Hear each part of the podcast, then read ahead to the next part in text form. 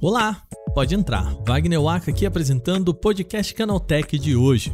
O nosso programa vai falar sobre entrega de comida. O mercado de delivery teve um crescimento gigante na pandemia, com as pessoas precisando ficar em casa. De acordo com dados da pesquisa Consumo Online no Brasil, realizada pela agência Edelman e promovida pela PayPal, pelo menos metade das pessoas, 57,8% dos brasileiros, mantiveram os seus hábitos de compra por delivery depois do fim do distanciamento. Esse é um mercado ainda forte? Bom, é sobre isso que eu converso hoje no programa com o economista Leonardo Rafu, fundador da plataforma voltada para restaurantes chamada de Hubster. No segundo bloco, a Meta anunciou que não vai mais lançar esse ano a ferramenta de comunidades para o WhatsApp aqui no Brasil. E a questão tem a ver com a campanha eleitoral de 2022. No último grande tema do nosso dia, é uma derrapada da mídia internacional. O site USA Today disse na manhã desta sexta-feira que a Amazon já teria uma oferta pela aquisição da Electronic Arts e que o anúncio seria feito no mesmo dia, na sexta-feira, vulgo ontem. Horas depois, o USA Today recuou e disse que o site de onde tirou a informação não era confiável.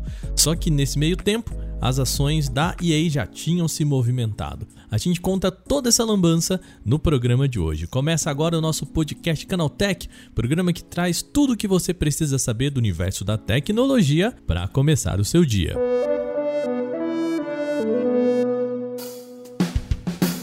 Olá, seja bem-vindo e bem-vinda ao podcast Canaltech, o programa diário que atualiza você das discussões mais relevantes do mundo da tecnologia. De terça a sábado, a partir das 7 horas da manhã, a gente tem os três acontecimentos tecnológicos aprofundados aí no seu ouvido. Lembrando que a gente também tem de segunda-feira o nosso Porta 101 e eu vou deixar aqui. Olha, o Porta 101 desta segunda-feira está imperdível. Quer um teaser dele? Então toma.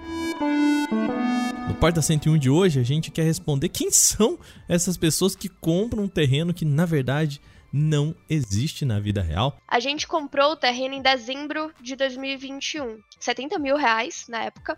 Existe uma função social para um terreno do metaverso? Ninguém nunca tinha feito essa pergunta. no Upland, para você ter que pegar o metrô, você vai ter que pagar uma taxinha lá de. Mas por que de, pegar de o metrô no ambiente virtual? Concordo com você que pode ser uma coisa de teletransporte diretamente. Claro, né?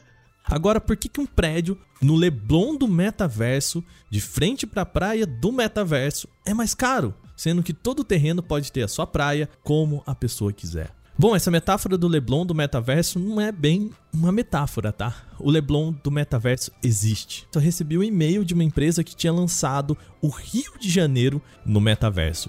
Como assim? Eu explico para você. Então já sabe, para não perder nada, segue a gente no seu agregador para receber sempre os episódios novos, inclusive do Porta 101. Eu vou deixar os links aqui na descrição desse podcast. Vai lá, deixa uma avaliação pra gente, segue e compartilha os nossos programas, porque isso sempre ajuda a gente por aqui, tá bom?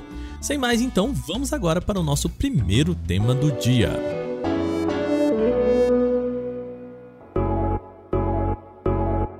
O programa de hoje começa com um papo sobre delivery. Pedir comida em casa se tornou um hábito mais forte na vida dos brasileiros. De acordo com um estudo do final do ano passado, 63,9% das pessoas disseram na época que faziam delivery como forma de evitar o contágio pelo coronavírus. Esses dados são do levantamento consumo online no Brasil, realizado pela agência Edelman e promovida pela PayPal. Só que agora o distanciamento social não é mais uma obrigação. Embora a pandemia esteja por aí, é sempre bom lembrar, tá? Cuidado com a pandemia. A pesquisa também perguntou quantas pessoas pretendiam continuar com esse hábito de pedir delivery mesmo depois da pandemia. 57,8% delas disseram que pretendiam manter a prática. No programa de hoje a gente vai conversar com o economista Leonardo Rafu. Ele é fundador da Hubster, uma plataforma de tecnologia que permite a restaurantes digitalizar e conectar suas operações a múltiplos aplicativos de delivery. Ele tem alguns dados interessantes sobre o setor e vai compartilhar com a gente aqui no programa. Vamos lá! Muito bem, Leonardo, seja bem-vindo ao nosso podcast Canaltech. Tudo bem? Como vai? Tudo ótimo, Wagner. É um prazer estar aqui com você no podcast do Canaltech e muito obrigado pelo convite. Muito, muito bom estar conversando com você aqui hoje. O nosso assunto aqui hoje é delivery. Esse hábito que não é recente, né? Vamos concordar que pedir aquela pizza, o lanche pelo telefone é um hábito que a gente já tem aí há muito tempo mas que ganhou uma força muito diferente na pandemia, com os aplicativos de delivery também transformando o jeito como a gente compra comida, né? Eu queria começar por esse lado da pandemia. Obviamente, por conta da gente não poder sair de casa, por conta de distanciamento social, é, receber comida em casa, receber inclusive mercado em casa, ganhou uma força muito significativa. Estamos agora no momento em que, embora a pandemia não tenha acabado, a gente já é, liberou o distanciamento social, a gente tem mais contato, pode ir ao restaurante, né? Pode ir ao barzinho, enfim, encontrar os amigos. A minha pergunta para você, Leonardo, a gente, esse mercado que teve esse boom durante a pandemia, ele já retraiu de novo? É, ou a gente foi um hábito que veio, a gente gostou e, e manteve no pós-pandemia? Perfeito. Uh, nós vimos já vendo uma evolução do delivery muito grande pré-pandemia, né? Então, lá pré-pandemia, o Brasil aqui fazia em torno de 29 milhões de pedidos de delivery por, por mês, né? Que já era um volume relevante. O que a gente fala que a pandemia fez foi acelerar essa, essa evolução do delivery, né, um, um avanço aí para o futuro, uh, encurtando o caminho de dois a três anos, fazendo com que isso acontecesse em poucos meses, e esse mercado cresceu rapidamente para 75 milhões de pedidos por mês.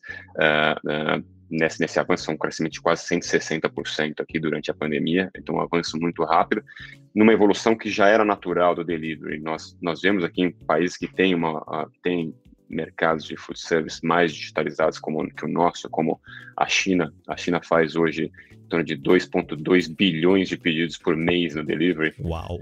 É, exatamente, é muito, possivelmente a somatória do mundo inteiro. É, a Coreia do Sul, que é o país que tem a maior penetração na população, no delivery, né, uma, uma, uma parte bem relevante da população uh, fazendo pedidos de delivery, a população é, é um quinto da, da, brasileira e nós temos lá 100 milhões de pedidos por mês no delivery. É, você já via que esse delivery já tinha evoluído muito para chegar no, no, nessa massificação, uma penetração muito grande, e no Brasil ainda vinha evoluindo. Então, essa, essa, esse crescimento foi natural do delivery e nós enxergamos que o crescimento vai continuar acontecendo aqui nesses próximos, nos próximos meses, com o delivery já sendo um canal muito sólido de geração de, de, de receita para os restaurantes e de conveniência para o cliente final, porque no fim o cliente final lá muitas vezes ele quer ele quer poder economizar o tempo, às vezes não quer não quer cozinhar em casa ou também não quer se deslocar até o restaurante, então ele tem que poder fazer aquele pedido e receber onde ele quiser, no momento que ele quiser, né? Então, essa combinação entre o físico e o, e o, digital, né? O pedido digital e também essa experiência física que é relevante, você não quer deixar de ter aquela, aquela, aquela, aquela ida ao bar ou aquela ida ao, ao restaurante lá com os amigos, ela, ela, ela é fundamental para um restaurante poder atender o cliente final da forma como o cliente final deseja ser atendido. O que a gente viu é que a pandemia, como você diz, acelerou né, esse processo. E quando a gente fala que acelerou esse processo, quer dizer que pegou muita gente desprevenida, né? Obviamente, a, a pandemia fez isso com vários setores, não foi diferente para os restaurantes, que foram muito impactados. O que quer dizer que muita gente criou as suas estratégias de delivery ali no susto, no pulo, né? Agora a gente tá numa segunda fase aqui que é esses restaurantes estão começando a estruturar as suas os seus pacotes de entrega, as suas infraestruturas de entrega. Eu pergunto isso porque a gente viu muita gente falando que tá, fui para iFood, fui para Uber Eats, né? Uber Eats que nem faz mais sentido a gente falar isso aqui, mas foi, né? Naquele momento fazia sentido, era um grande player, né? É, foi para Rappi, enfim. E de repente eles se sentiram presos nessa nessa infraestrutura dessas grandes empresas e a gente vê é, cada um, aí tem os aplicativos das cidades, né? Você vai para o litoral, tem o aplicativo da cidade própria que você pede, nas cidades menores também. A gente está nessa segunda fase que é, tá, beleza, passada a pandemia a gente conseguiu se reestruturar, vamos pensar em como fazer isso fora do do desespero? Sim. Uh, então, naquele momento da pandemia, a gente viu essa, essa, esse movimento grande dos restaurantes procurando entender como, como fazerem frente a essa oportunidade, no fim, que, que havia surgido, nessa né, migração da demanda do físico para o digital, né, pro, do, do, físico para o delivery, e os restaurantes precisavam entender como, como foi trabalhar com isso. Né. É, na época, nós, nós, nós começamos aqui a nossa empresa, né, o Hubster, lá em comecinho de 2018, uh, uh, Wagner, e aí nós estávamos já numa, numa crescente aqui, crescendo a nossa, a nossa operação de forma acelerada, e nós estávamos lá, nós trabalhamos muito forte para poder ajudar os restaurantes a entender como operar nesse, nesse canal que ainda era novo para uma boa parte deles, né? Uh, e, ou ainda eles tinham operações digitais muito incipientes. Então, nosso papel aqui foi como é que nós ajudamos esses restaurantes nesse momento, e muitas vezes nós, inclusive, uh, compartilhamos lá com eles várias dessas dores, como, por exemplo, na época, nós decidimos dar mensalidades gratuitas lá para os nossos clientes, principalmente naquele começo da pandemia, que foi devastador para muitos deles, porque nós não queríamos trazer mais custos, mas sim ajudá-los a passar por aquela fase difícil, mesmo que isso para nós fosse um custo relevante, né? Mas esse caminho nos ajudou muito a entender quais eram aquelas dores dos restaurantes naquele momento e ajudá-los a passar por essa fase, é, é, aliviando esse, esse, esse, esse impacto negativo que a pandemia trouxe para eles, porque a operação física deles foi para zero do dia para a noite, né? Algo que seria inconcebível para qualquer um. Então, passado aquele momento em que era necessário você vender ah, de qualquer forma através do delivery, você entra num, num momento logo depois, né, com, com a situação voltando para uma, uma normalidade, em que os restaurantes entendem que o canal de delivery é super relevante, falei já o tamanho desse, desse canal já, né, 75 milhões de pedidos por mês, mas mesmo, mas por outro lado, ele é um canal que pode ser muito custoso aquele pra restaurante, às vezes até mais caro do que o canal físico dele, né, do que aquele atender o cliente físico. Então, a grande, o grande momento agora é de ser mais eficiente nessa operação para capturar essa demanda existente e ter uma operação sustentável. E é onde a gente vem trabalhando com os restaurantes aqui, com os nossos clientes, para ajudá-los naquilo que nós, nós, nós dizemos que são as três dores existenciais dos restaurantes, né? Primeira que é como que eu controlo meu negócio? Então, como que eu entendo se meu negócio está sendo uh, lucrativo ou não? Se vai me sobrar dinheiro lá no fim do mês para pagar minhas para pagar aqui as minhas contas ou não, pagar o salário do, do, do, do meu, do meu, dos meus funcionários uh, ou não? Uh, como que eu opero de forma mais eficiente para que cada pedido que eu, que eu atenda, que eu tenha uma, uma, uma margem que faça com que a minha operação uh, se sustente, e depois como que eu cresço essa operação, né? Porque quando você traz maior volume, você tem ganhos de escala, então você tem um, um aumento marginal dos seus custos, enquanto você consegue ter um aumento uh, total da tua, da tua receita. Então, esses são os três pilares em que, que, nós atuamos com os restaurantes, que são as dores existenciais que nós chamamos aqui deles, que é como eu controlo meu negócio, como eu opero de forma mais eficiente, como eu cresço esse meu negócio, e é onde os restaurantes hoje estão muito focados, é, alguns deles muito mais focados num desses pilares, é, se aquele restaurante é um restaurante pequeno, muito mais focado em como que eu cresço essa operação, de fato, para ele ter uh, uh, um aumento na receita um, enquanto ele mantém os custos estáveis, quanto as grandes redes muito mais focadas em garantir que eles tenham o controle do negócio para depois uh, focar em numa, numa, numa excelência operacional aqui, né, em aumentar a eficiência operacional, porque se você, você, não consegue gerenciar aquilo que você não controla, e essa evolução do, do mundo, pro, pro, do, dessa, da, da operação para esse mundo digital, fez com que a informação fosse digitalizada, mas fosse fragmentada. Então, o que a gente ajuda aqui, como a gente ajuda os restaurantes, é consolidar toda essa informação fragmentada entre 6 lá e 25 plataformas, dependendo, dependendo do restaurante, num lugar só, para que eles possam, de fato, entender como o negócio deles está está tá, tá, tá sendo tá evoluindo e que dessa forma eles possam tomar as medidas adequadas para corrigir aquelas métricas necessárias lá para que eles possam continuar evoluindo com o negócio deles. Pegar os dados de, da plataforma A, B, juntar e entender, por exemplo, quem é o seu cliente, qual o pedido que sai mais, qual região vende mais e coisas do tipo, né? Ah, vamos falar de tecnologia também, né? A gente está aqui no podcast de tecnologia e uma mudança que se vê a partir dessa interação com os dados, né, com os aplicativos, com pedir a comida pelo celular e não mais a ligação que a gente fazia lá atrás, né? Ela também fez com que a gente começasse a comer por algoritmo, né?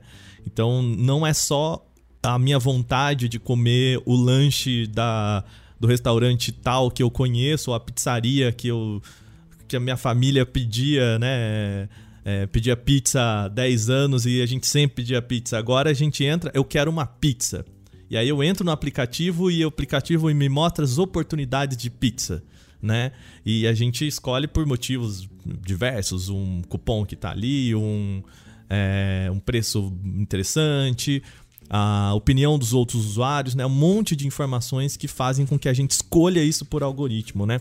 O quanto isso também faz parte da vida dos restaurantes, né? O quanto que os restaurantes com os quais você conversa também olham para essas oportunidades que a gente pode chamar aqui até de SEO da comida, assim, né? De conseguir ranquear o seu restaurante melhor nas plataformas. Existe isso? Uh, existe, Wagner, existe. Esse, esse, algoritmo da comida que você que você está citando, Wagner, ele, ele, é super super interessante porque no passado, no mundo no mundo analógico, o que acontecia é aquele empreendedor que estava lá no restaurante, né, uh, gerenciando, gerenciando lá o time, cozinhando para os clientes lá e olhando tudo que estava acontecendo, o algoritmo estava na cabeça dele no passado, né? Então ele, ele via tudo que acontecia na operação deles, tanto lá no salão, os clientes, o comportamento dos clientes, como aqueles clientes se comportavam quando ele conversava com eles, quais que eram os pedidos, é, e ele também olhava os custos dos, dos, custos dos alimentos, todos os custos que ele tinha envolvido, e ele fazia um algoritmo natural na cabeça dele para poder desenhar um cardápio que fizesse sentido para os clientes, né? Que pudesse fazer com que os clientes e fossem para o restaurante deles, comunicassem para outros e, e, que outros fossem também, né, que boca a boca fosse muito forte e que ele e que ele e que também eles fossem várias vezes clientes. Então esse algoritmo acontecia na cabeça do, do empreendedor ou na cabeça lá do gestor daquele restaurante, né? Com a evolução dessa dessa operação digital com múltiplos canais de venda uh, hoje digitais, não só de delivery, mas também o comportamento do consumidor que vem vem evoluindo mesmo dentro do restaurante, às vezes colocando lá o pedido de forma digital ou colocando pedidos via WhatsApp essa informação ficou muito mais fragmentada, né? Só que com a vantagem de ela ter ficado digitalizada. Então, pegando com essa digitalização da informação, você pode começar a rodar, rodar análises aqui é, é, para de fato poder entender quais são os itens aqui do teu cardápio, por exemplo, que vendem mais. Entre aqueles itens, quais são aqueles que você tem maior margem, que você tem menor margem. Às vezes você tem itens com menor margem, mas que atraem o cliente para vir aqui comprar aquele item de menor margem, mas depois compra de, de maior margem para você poder compor lá o teu, o teu, a tua, a tua, a tua, a tua rentabilidade. O combo, o teu... né? O, o, o, combo do lanche que não que você vai ganhar um real em cima dele, mas vende com aquele refrigerante que você ganha cincão em cima dele e o combo fecha a conta, né? Seria mais ou menos exato, isso. Exato, exato. E aí você consegue construir aquele, aquela, aquele pedido uh, do, do, do, do consumidor final para de fato fazer sentido para você poder vender mais e fazer com que aquele, com que você tenha uma, uma um, um, resultado melhor. E aí você tem aquela vitrine que você não tinha no passado, que é o teu cardápio nesses canais digitais que tem milhões de, de, de visitantes todos os meses, né? Uma iFood, uma Rappi, o próprio Google, né? Você tem vários canais que você consegue ver lá o cardápio digital daquele restaurante e você tem como, uh, muitas vezes, trabalha com o seu cardápio justamente para que você atraia clientes para aquele teu cardápio, para aquela tua loja, né? Então você promociona itens, aquele cliente vai para sua loja e ele entra na sua loja, olha o teu cardápio, compra aquele item ou compra outros itens, então você consegue trabalhar com o seu cardápio aqui, aí esse, esse algoritmo da comida atual, né? Você desenvolver promoções para você atrair clientes e também desenvolver desenvolver aqui o seu cardápio para você aumentar a conversão, aquele tráfego que você trouxe aqui para o teu, teu cardápio, você poder converter um, um, um, percentual maior daquele tráfego que veio e também como trabalhar para que o teu ticket médio seja maior também. Né? Então você tem atração da demanda para o teu cardápio, você tem estratégia aqui de, de conversão e também a estratégia de aumento do, do, do, teu ticket médio lá do cardápio e tudo isso baseado no teu histórico, no histórico de vendas, né? E também muitas vezes olhando o, o, o histórico aí da, da, das vendas nos diferentes canais de delivery, porque também a informação, no fim, hoje, ela, ela é uma informação pública, né? Você consegue ver como é que está configurado o cardápio de qualquer, qualquer restaurante uh, uh, lá, como é, que, como é que são os, os, os, os, reviews né, que aquele restaurante uh, recebe, né, o feedback que ele recebe dos clientes. Então, tem, existem várias informações públicas que podem ser usadas para um restaurante para ele melhor compor aquele cardápio dele para poder atingir esses, esses fins aqui, né, de, esses fins de trazer, de trazer a demanda, converter aquela demanda e ter uma receita maior por cada, por cada pedido que ele recebe. E é, é muito engraçado, porque o comportamento que eu tenho aqui em casa, um comportamento bem pessoal e de amigos e tal, minha esposa aqui também, é quando a gente tá buscando um restaurante ah, e o restaurante não tem o cardápio online, não tem um site no Google, a gente vai pro iFood para ver o que que o iFood ou Rappi, enfim, né, um aplicativo de delivery para ver o que que o que que aquele restaurante oferece, né? Mais ou menos a faixa de preço e se dá pra gente ir naquele restaurante, né?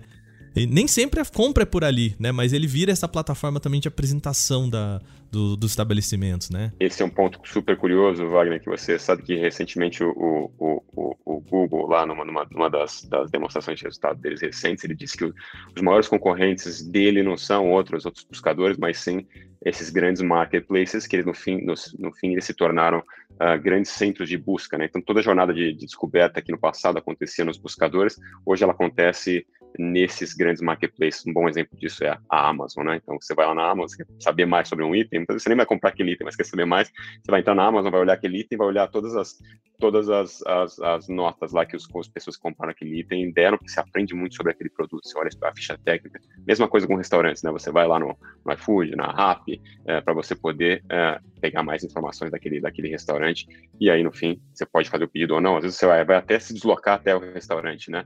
Mas a tua jornada de descoberta começa lá através desse marketplace. Agora eu vou fazer uma pergunta um pouco desviando daqui do, desses processos de plataforma e falar um pouco sobre entrega né?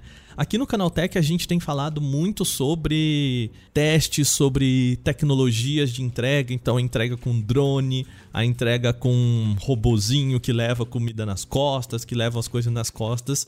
E toda vez que eu olho para isso, eu olho com um certo sentimento assim de tudo bem, a tecnologia ela é interessante, mas qual que é o estado da entrega aqui no Brasil, né? O quão perto disso a gente tá do, do restaurante de fato, porque para mim o, a entrega por drone ela é uma realidade quando a pizzaria aqui do, do lado da minha, da minha casa, que tem uma operação pequena, que não tem é, motoboy próprio, ele consegue fazer entrega por drone, né? Quanto perto desses tipos de tecnologia a gente tá aqui no Brasil? Como você percebe isso? É, Wagner, é, nós temos uh, o que acontece é muito você definir uma visão do futuro, né? Mas o, o, o espaço de tempo para chegar nessa visão ele é, ele é longo, né?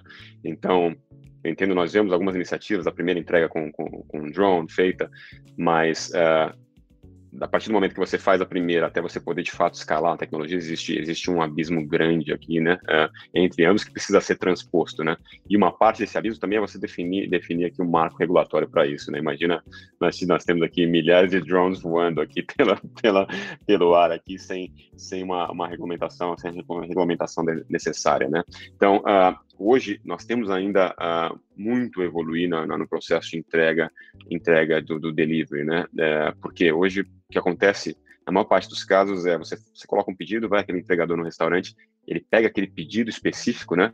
E traz para você e você paga aqui o, o, todo, todo o frete né, daquela, daquela entrega, né, todo o custo daquele, daquela entrega, e o custo é alto para aquele, aquele entregador, porque ele está se deslocando, fazendo deslocamento de ir até o restaurante, depois gira até, até, até, o, até o teu, teu prédio, a tua casa, e depois ir para outro restaurante. Então, existe um custo de deslocamento muito grande para entrega de um pedido. Né?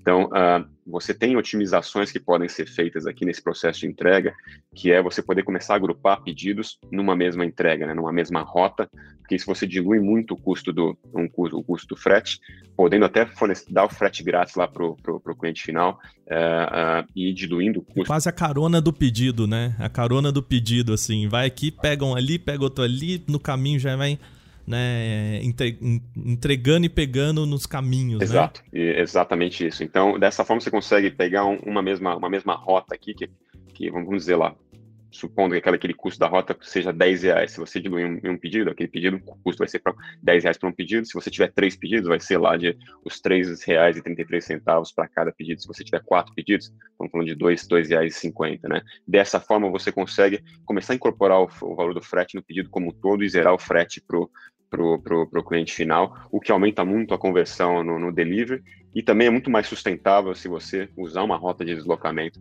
para que o cliente possa entregar lá diretamente para o cliente final, que o restaurante possa entregar para o cliente final, usando, usando o mesmo entregador uh, para vários pedidos. Né?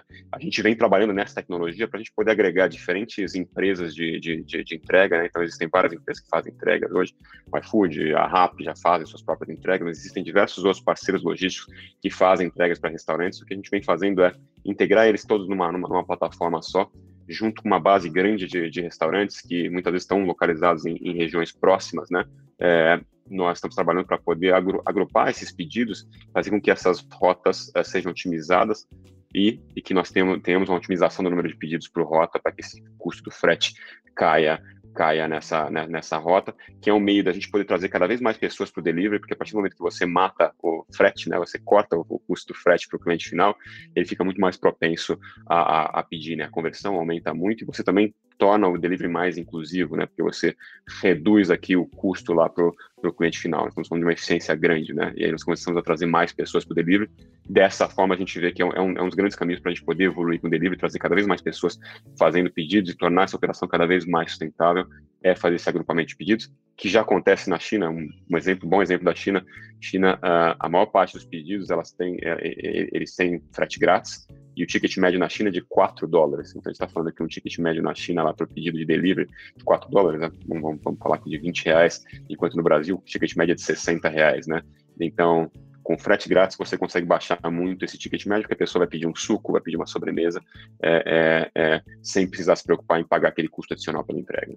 Aqui no Brasil você principalmente por conta do pedido mínimo, né? É muito difícil você conseguir gastar 20 reais num delivery né? Porque é isso. Aí tem o pedido mínimo mais o, o frete, e aí no final a conta ela fica acima disso, né? Seria muito interessante. É isso. Ah, quero uma, um refrigerante aqui vou pedir por 5 reais e vai chegar por 5 reais, né? É claro que a operação que a gente tem aqui é, é isso que você falou: 5 reais é o custo da pessoa ligar a moto dela, né?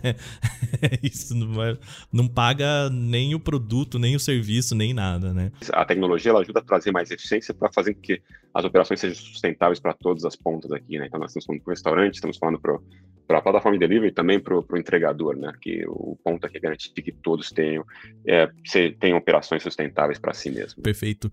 Mais uma vez, Leonardo, obrigado de novo. A gente conta com você para uma próxima aqui. Perfeito. Valeu. agradeço pela, pela oportunidade. Um abraço, Wagner.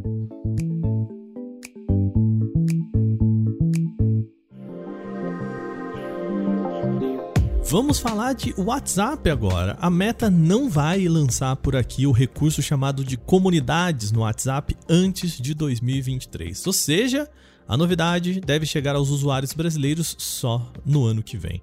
A informação foi confirmada pela coluna Painel SA da Folha de São Paulo. A empresa disse ao jornal que, abre aspas, enquanto estamos progredindo, não temos a expectativa de lançar comunidades no Brasil antes de 2023, Fecha aspas. As chamadas comunidades do WhatsApp seriam como enormes grupos do aplicativo. Dentro delas, administradores poderiam criar subgrupos com interesses específicos, contar com milhares de membros e aproveitar mecanismos de gerenciamento avançados, como disparo de mensagens para todos os canais. Embora a ferramenta seja uma opção poderosa de alcance de comunicação, isso é difícil de você negar, também pode ser vista como uma arma de disparo de desinformação em massa. Quando a Meta começou a testar o recurso em julho desse ano, entidades brasileiras demonstraram preocupação com a ferramenta. O Ministério Público Federal de São Paulo pediu esclarecimentos sobre o tema à Meta na época. A Procuradoria-Geral da República também pediu que a ferramenta não fosse lançada no Brasil em ano de eleições. Na época, a PGR pediu que as comunidades só fossem liberadas em 2023, após senadores, deputados e presidente da República serem empossados em seus cargos. As comunidades no WhatsApp funcionarão como uma espécie de guarda-chuva de chats em grupo, segundo descreve a própria plataforma em um comunicado.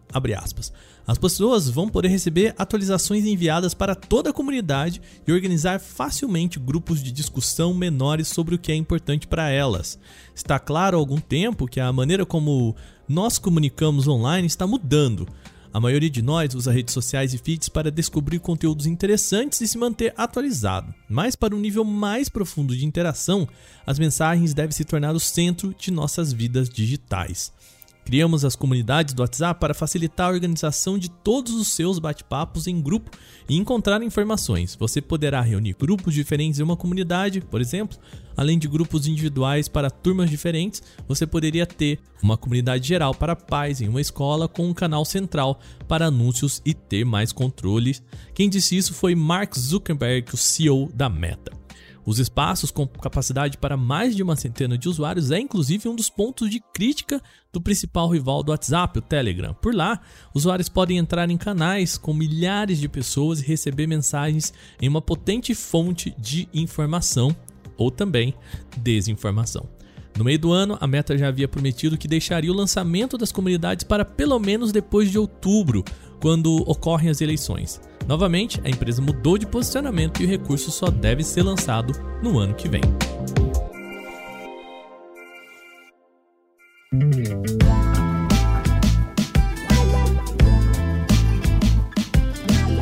Agora vamos para o nosso último grande bloco desse programa. Na manhã de sexta, uma reportagem do USA Today apontava que a Amazon já teria uma proposta montada para adquirir a empresa de jogos Electronic Arts, a EA. A informação do jornal veio de uma fonte de dentro de uma agência sueca de conteúdo chamada GLHF Entertainment. A sigla é para Good Luck Have Fun, traduzindo boa sorte e divirta-se. Segundo o jornal ainda, a Amazon estaria tão pronta para fazer o movimento que oficializaria a intenção de compra na sexta-feira mesmo.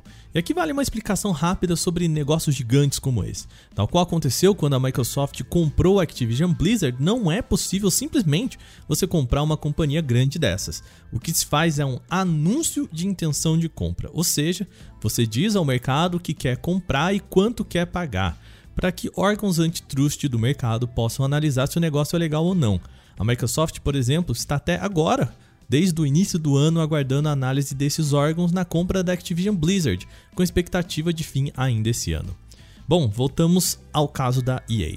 Depois da notícia do USA Today, outros jornalistas começaram a se mover para confirmar a notícia. Só que a informação não parava em pé. O jornalista David Faber, do canal de televisão CNBC, assegurou que a Amazon não deve comprar a EA.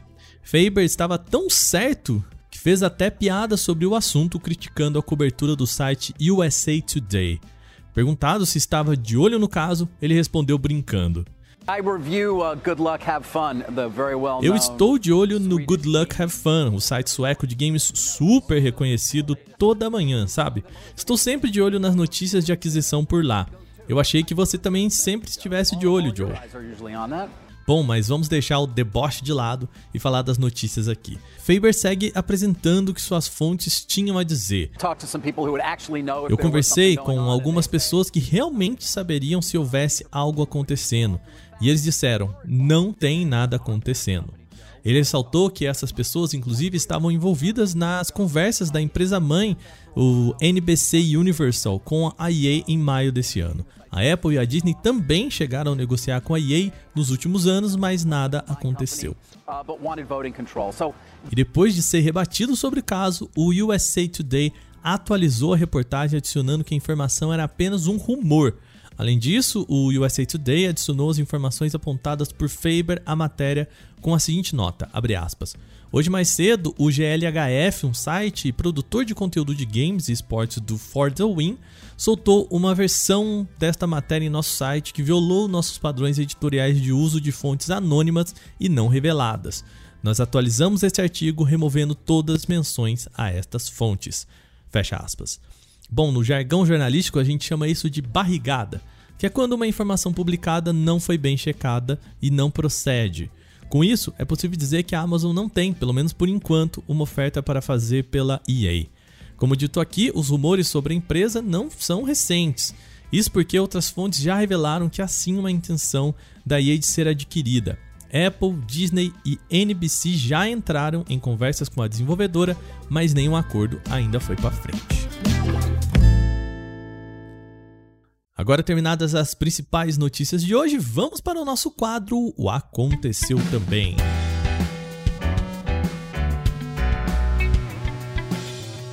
O Aconteceu Também é o quadro em que a gente fala das notícias também relevantes, mas que não geram uma discussão maior. O lançamento do Realme C30 foi confirmado no Brasil. Em publicação nas redes sociais da empresa, a Realme anunciou que o seu novo celular chega ao país oficialmente em 30 de agosto em pelo menos duas cores, preto e verde. Na publicação é possível ver que o dispositivo oferece tampa traseira texturizada em ambas as opções de cores, laterais retas e apenas uma câmera traseira com flash LED. Anunciado há pouco mais de um mês no mercado internacional, o Realme C30 possui uma tela LCD de 6,5 polegadas em resolução HD. O processador é um Unisoc T612 com 32 GB de armazenamento. Ele tem opções de 2 GB e 3 GB de memória RAM. Entre os destaques do dispositivo está sua bateria generosa de 5.000 mAh, mas oferecendo um suporte para recarga de apenas 10 watts. Até o momento, a empresa não confirmou quais opções de memória chegarão ao Brasil, nem qual será o preço oficial do novo celular de entrada da marca. O Google lançou nesta sexta-feira, dia 26, a chamada Central Google Trends Eleições 2022. É uma página dedicada para revelar tendências de busca sobre o processo eleitoral brasileiro. O site vai ter informações úteis e dados em tempo real sobre pesquisas do usuário, inclusive sobre os candidatos à presidência da República. O objetivo é ajudar as campanhas a entender o pensamento dos eleitores sobre por quais temas se interessam mais, em quais regiões determinados assuntos podem ser mais populares. Os insights poderão ser baixados para uma análise mais profunda pelos profissionais de marketing, estrategistas políticos e interessados. Segundo o serviço, a página terá informações sobre o que os brasileiros estão perguntando sobre as pesquisas eleitorais, campanhas e propostas. Haverá também dúvidas sobre como votar, uso do título de eleitor digital no celular, locais de votação, como votar na urna eletrônica e temas relacionados ao processo. 85% dos usuários de smartphone com sistema Android têm interesse em descobrir como melhorar as configurações de privacidade e segurança de seus dispositivos. Os dados foram coletados em uma pesquisa respondida voluntariamente na ferramenta Privacy Checker da empresa de segurança Kaspersky. O relatório foi construído com base na análise de buscas mais frequentes feitas no sistema, em que foi notada uma grande diferença no volume de buscas dos usuários de Android e dos demais sistemas operacionais. Enquanto os pedidos de diretrizes para Android ficam em 85%, o Windows e iOS ficam com 6% e o Mac apenas com 3%. Entre as dúvidas estão se há ou não coleta de dados e, caso haja, como ela é feita, além de quais informações aquele programa acessa no smartphone.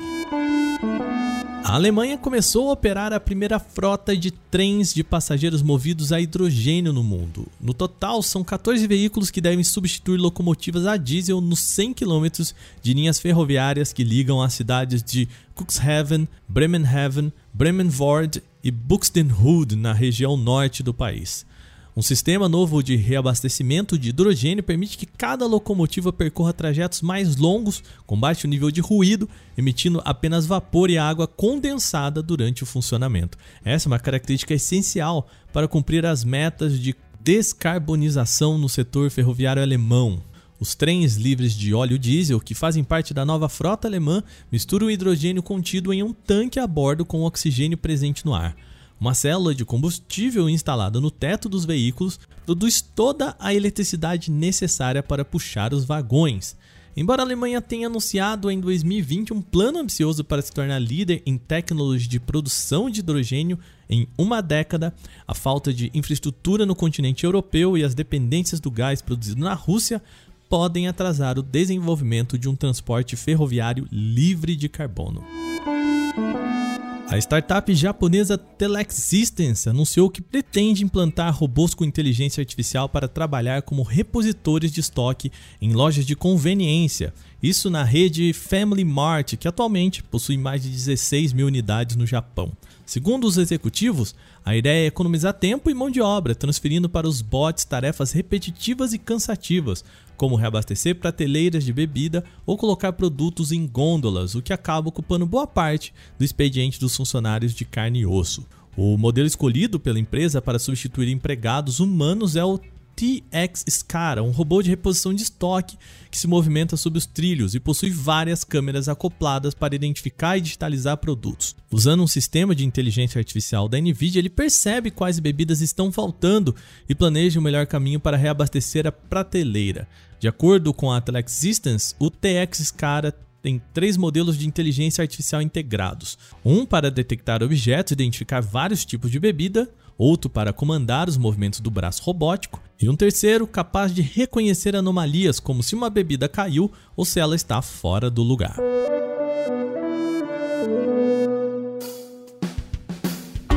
Com essas notícias de hoje, o nosso podcast Canaltech vai chegando ao fim. Lembre-se de seguir a gente e deixar uma avaliação positiva aí no seu agregador de podcast se você utiliza um.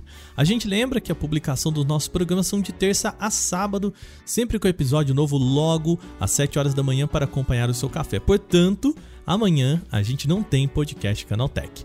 Esse episódio foi roteirizado, apresentado e editado por mim, Wagner Waka, com a coordenação de Patrícia Gnipper. O programa também contou com reportagem de Gustavo de Liminácio, Victor Carvalho, Lucas Arras, Renan da Silvadores e Rafael Riggs. A revisão de áudio é da dupla Gabriel Rime e Mari Capetinga e a trilha sonora é uma criação de Guilherme Zomer. Lembrando, amanhã e segunda-feira a gente não tem o podcast Canaltech, então a gente volta na terça-feira com esse programa. Um bom descanso para você. A gente se fala semana que vem. Até lá. Tchau, tchau.